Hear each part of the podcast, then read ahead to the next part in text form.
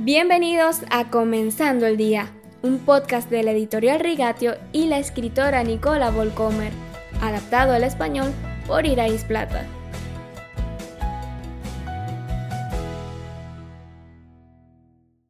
Feliz martes, queridos oyentes.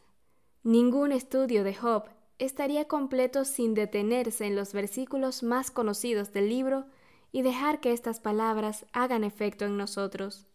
Yo sé que mi Redentor vive y que al final triunfará sobre la muerte, y cuando mi piel haya sido destruida, todavía veré a Dios con mis propios ojos.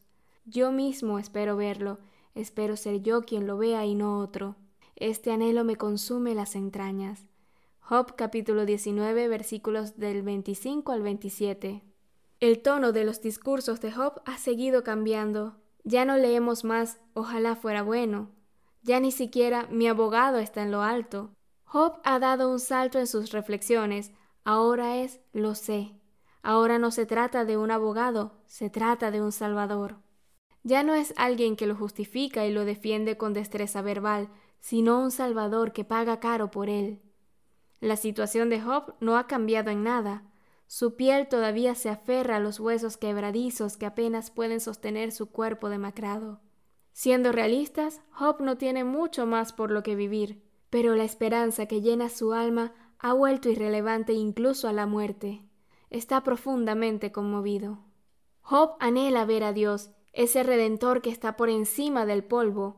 La muerte no puede dañar a su Salvador, y por consiguiente, quien quiera que fue redimido por él, también está sobre el polvo, y la muerte no tendrá la última palabra.